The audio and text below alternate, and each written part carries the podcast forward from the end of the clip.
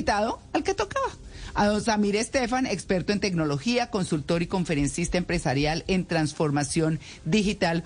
Hola Samir, que dicha otra vez por acá. ¿Cómo le va? Buenos días, muchas gracias por tenerme de nuevo. Hace rato no venía. Claro. Bueno, ¿qué hacemos con la inteligencia artificial que nos tiene como medio intimidados? Eh, yo creo que lo primero que tenemos que entender es que esta es una, evolución natural de lo que hemos venido viendo a nivel de, tecnología, de implementación eh, tecnológica, de modelos de computación, que de una u otra manera va a entrar a nuestras vidas, así como entró el celular, así como entró el Internet, eh, así como entró la calculadora en su momento. Entonces, creo que lo primero es entenderla, lo segundo es no tenerla. Eh, y lo tercero es eh, estar preparados, seguir preparándonos para ver cómo la incorporamos cada uno en nuestras vidas. Ah, bueno, ahí está. Bueno, ¿cómo debemos entender la, la inteligencia artificial? ¿Qué es, digamos, cuál es su base para de ahí para arriba empezar a, construir eso que necesitamos saber? Esa, es una muy buena pregunta porque yo creo que al final del día cuando la gente utiliza el término lo utiliza, digamos, muy abiertamente, ¿no? O sea, eh, uno oye inteligencia artificial, machine learning, eh, redes neuronales, etcétera, etcétera, y la gente, digamos, eh, utiliza los términos de manera un poco difusa, lo cual genera parte de ese proceso que tú estabas diciendo ahorita de, muchos le tememos y no lo entendemos. Yo creo que al final un modelo de inteligencia artificial no es más que un modelo de, crear un, producto, un algoritmo, que no solo hace lo que uno le dice, sino que puede aprender a partir de esas interacciones que tiene con los usuarios y con los otros sistemas.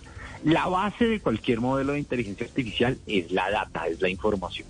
Y, y esa es precisamente la razón por la cual nos demoramos tanto tiempo en ver la inteligencia artificial. Este es un término que existe casi desde 1957, si mi memoria no me falla, eh, pero que tuvo durante casi 40 años como un invierno así como, como el que hemos visto en Bogotá en los mm. últimos días, una cosa en donde estuvo medio congelado.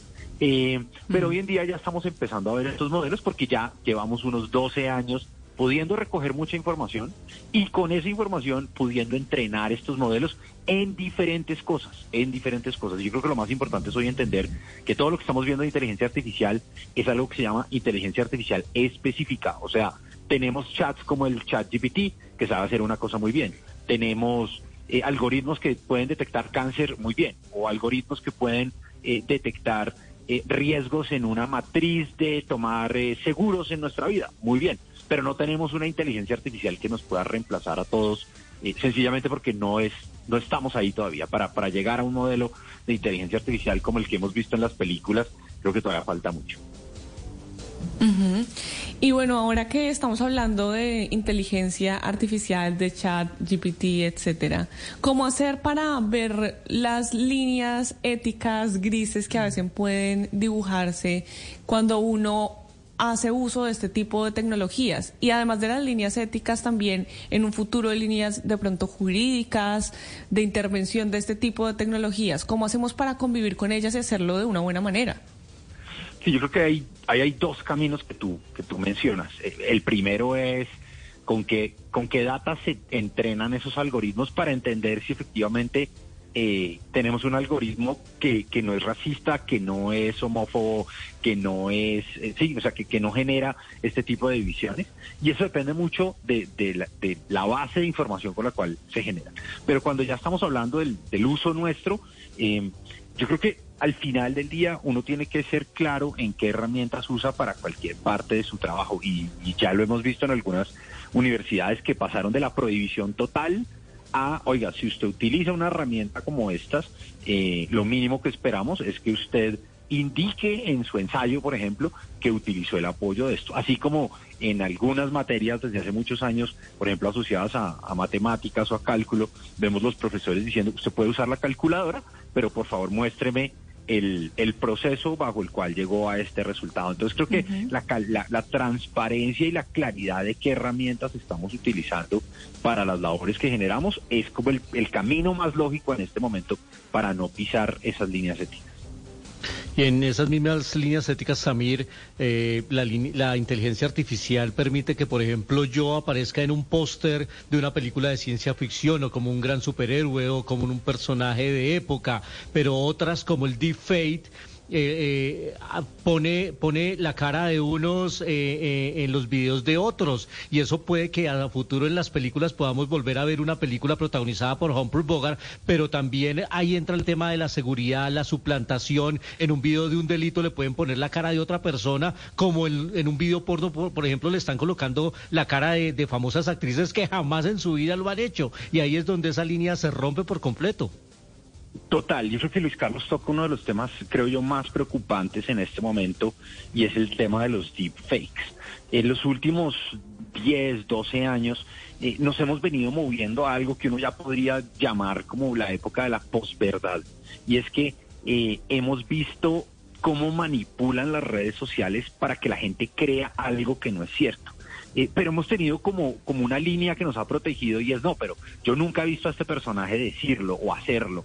Pero con mm. esta nueva tecnología, con esta tecnología de poder ponerle la cara de una persona a un video generado con otra, esa línea se va borrando y vamos a llegar a un momento en el cual vamos a ver a una persona diciendo cosas que jamás dijo.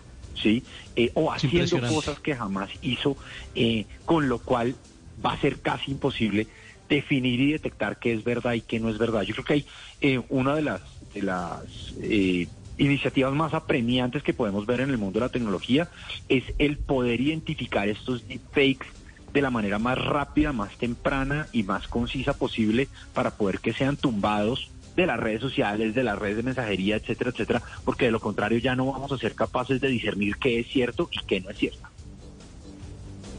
Claro, es que yo, yo estaba pensando en eso que, estaba diciendo Samir y eh, me, me acordó de cómo, por ejemplo, en una cosa pues muy primitiva, pero en la que han caído muchos incautos, y es solamente, por ejemplo, el WhatsApp o en Facebook.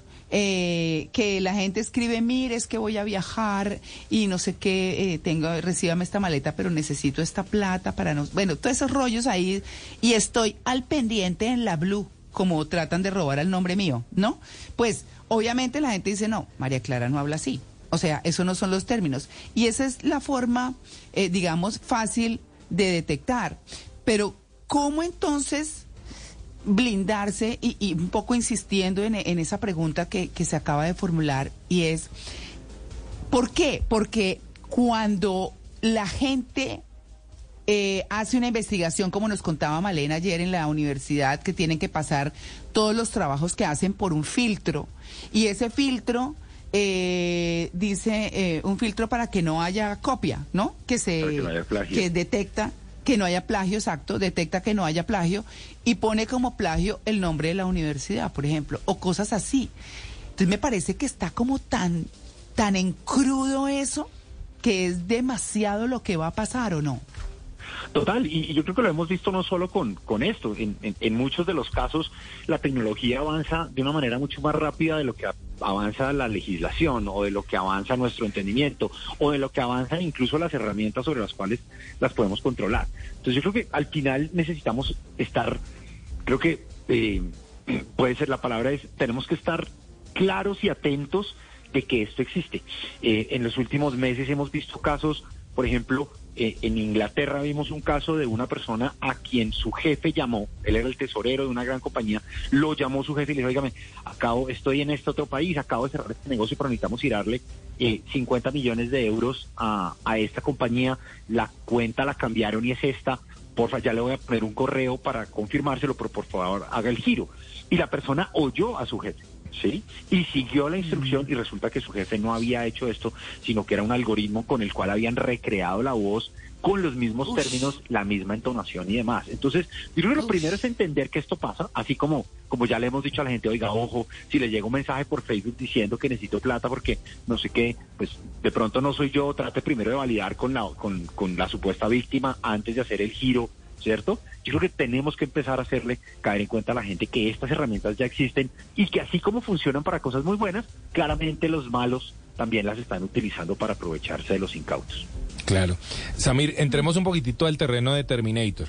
Mm, digamos que nos hemos sentido un poco cómodos en la medida que, como lo decía hace un rato, pues somos humanos los que estamos programando inteligencias artificiales. Pero, ¿qué va a ocurrir cuando la inteligencia artificial sea la que genere la programación? de sí misma o de otras inteligencias artificiales. ¿No terminarán estas inteligencias decidiendo que los humanos no servimos para mucho y nos terminarán ellos desconectándonos a nosotros? o seguramente terminarán definiendo que nosotros somos el peligro más grande para este planeta y que la mejor manera de cuidar el planeta es cerrándonos. Seguramente yo, o sea, no quisiera llegar hasta allá, pero yo creo que ya lo estamos viendo. Hace unos tres años eh, Facebook tenía un, un algoritmo que, que, estaba generando para negociar. Eh, y entonces pusieron este algoritmo eh, doble, lo pusieron a negociar con, con digamos, consigo con sí mismo, con otro igualito a él, y el algoritmo rápidamente pasó de inglés a otro lenguaje en el cual empezó a, a negociar, entonces lo tuvieron que apagar. Y la gente decía, ¿pero qué pasó?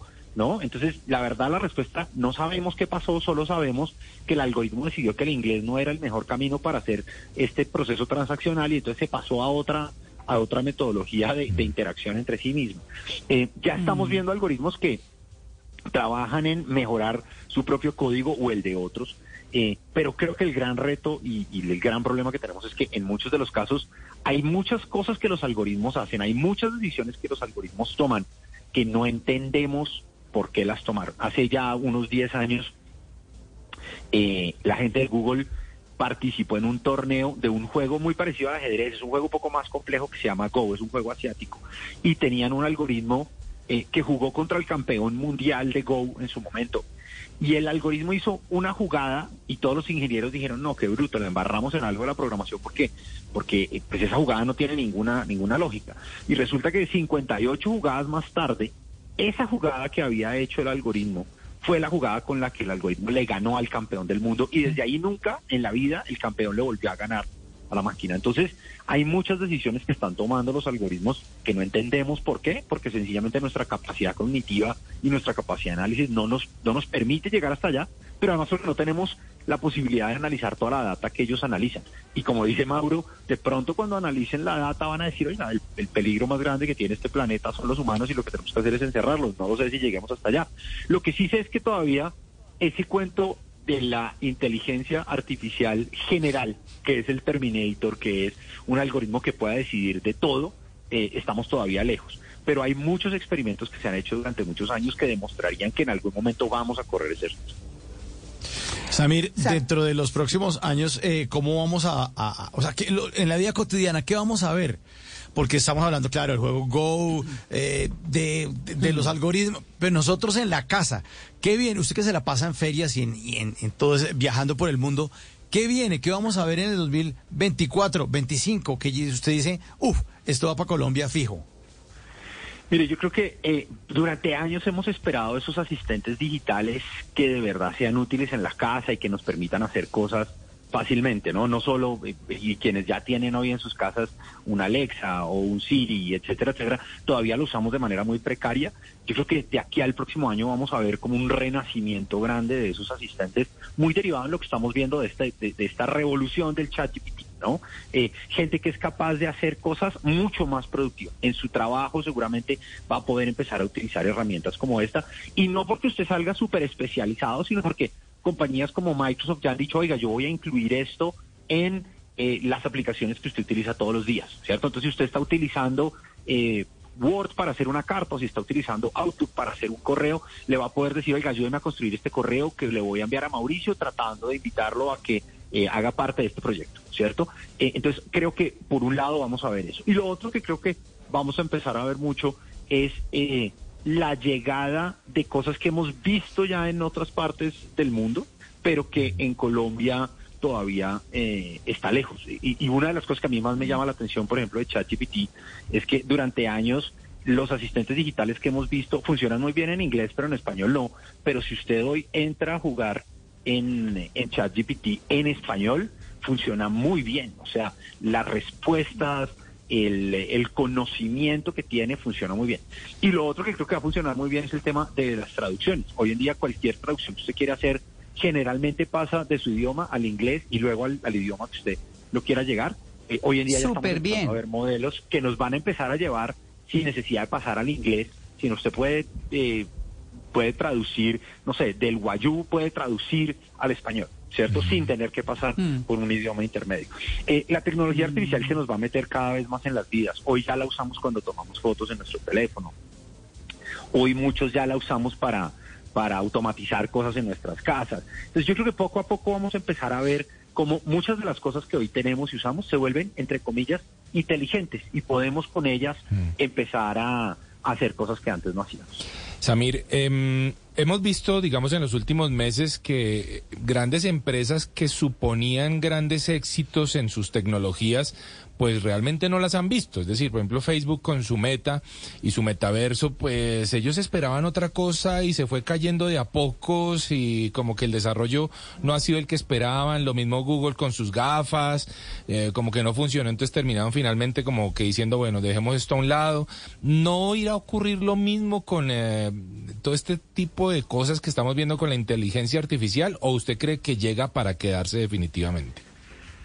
Yo creo que la, implementación que estamos viendo hoy de inteligencia artificial puede ser esa gota que por fin rebosa la copa, ¿no? De nuevo, estamos hablando de inteligencia mm. artificial desde 1957, ¿sí? Desde el 2012, cuando empezamos a hablar de la cuarta revolución industrial, eh, todos veíamos y decimos, ok, por fin ya lo vamos a ver, y ya pasó una década y nada, porque, porque digamos que a veces somos muy agresivos en hacer la predicción del corto plazo. Somos muy malos en hacer la predicción en el largo plazo y en entender el impacto real. Mire, por ejemplo, usted ahorita, Mauro, lo decía, el caso del metaverso. Yo creo que quienes entendemos un poco de la tecnología que estaba mencionando Zuckerberg cuando hizo el cambio de Facebook a Meta, entendíamos que esto es un tema que le va a tomar una década y, se, y se tienen que preparar hoy porque si no les va a pasar lo que les pasó cuando llegó la revolución del teléfono. Pero yo creo que la gente estaba esperando que el metaverso llegara en dos, tres años, cuando en realidad va a llegar al final de esta década. Entonces todo el mundo como que se desinfló. Yo creo que de pronto vamos a ver un poquito ese desinfle de aquí al próximo año, en el sentido de que la inteligencia artificial no va a llegar a salvar, o sea, cambiarnos la vida radicalmente a todos eh, de aquí al próximo año, pero sí creo que el espacio eh, en el cual vamos a ver implementaciones de inteligencia artificial a futuro es mucho mayor que el que nosotros mismos nos esperamos. Y yo creo que cuando usted le preguntaba, y hay un ejemplo súper chévere, cuando le preguntaban a Bill Gates por allá en 1998 que describiera el Internet, su explicación era una explicación relativamente básica de lo que era el Internet. Si uno, si uno hoy mira cómo ha cambiado el Internet nuestra vida, yo creo que la gente no hubiera...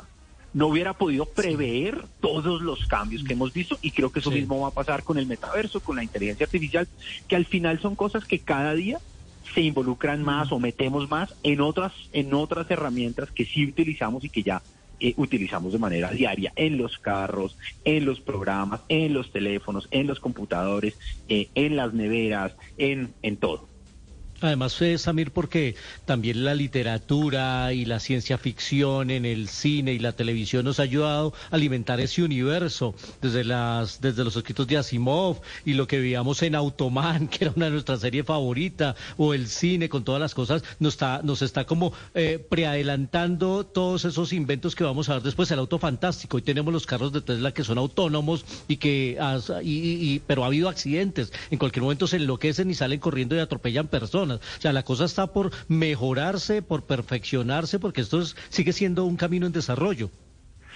yo creo que esa última frase, Luis Carlos, es súper importante. Esto es un tema que todavía está en desarrollo, ¿cierto? Todavía falta, de nuevo, uno no entiende, oiga, ¿por qué, el, ¿por qué el carro de Tesla hizo este movimiento y no el otro? A veces el algoritmo falla, ¿cierto? Eh, y falla porque, de todas maneras, lo programamos, nos lo programamos los humanos.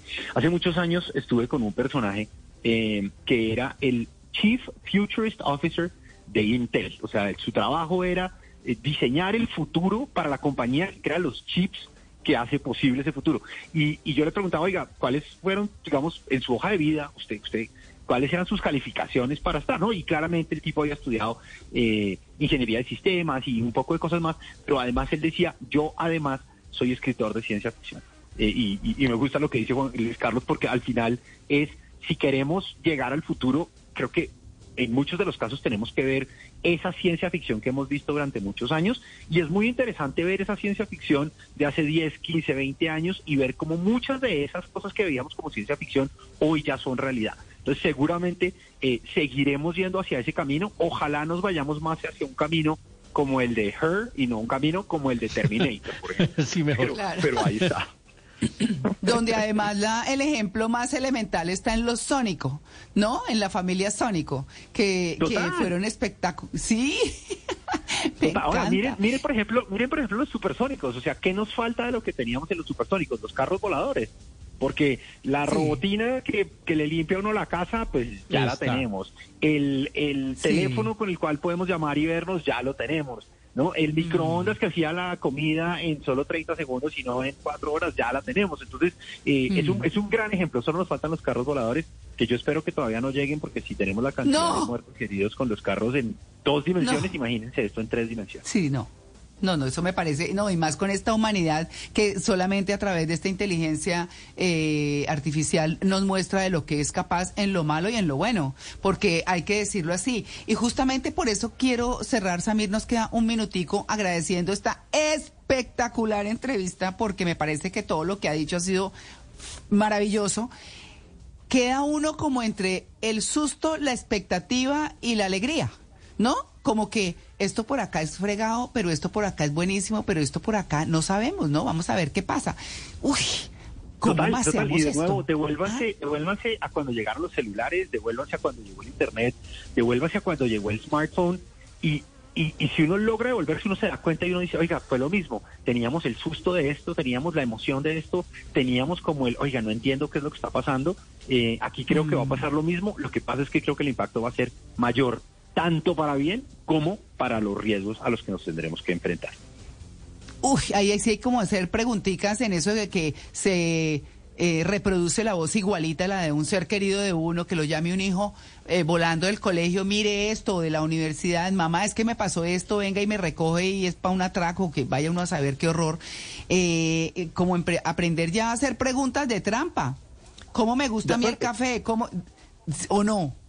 Sí, sí, yo creo que ten- cada vez tenemos que tragar menos entero, ¿sí? Cada Sí, vez tenemos que sí. ser un poco más perspicaces de lo que está pasando con lo bueno y con lo malo, con una oferta de trabajo, con una llamada de un familiar, eh, con, con todo. Yo creo que al final del día la tecnología nos permite ser mucho más productivos, más poderosos, pero también tenemos que caer en cuenta que, que hay gente que la puede usar para precisamente ser más poderosa en contra de otros. Así que ese es el gran reto que tenemos, aprender a utilizarla, aprender a enseñársela a utilizar a nuestros hijos eh, y exigirle, creo yo, también un poco a nuestros gobernantes y dirigentes que entiendan de qué están hablando y del impacto que esto puede tener en nuestras vidas.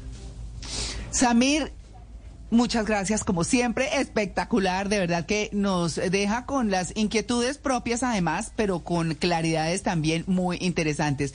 Que tenga un feliz resto de lunes festivo, un abrazo muy grande, gracias. Abrazo para todos, muchas gracias por la invitación, feliz día. Ay, ay, las redes, Samir, antes de que se me olvide, las redes. Arroba, arroba Samir Estefan. Eso, arroba Samir Estefan. Listo, chao, gracias. Abrazo, gracias. A la una de la tarde, en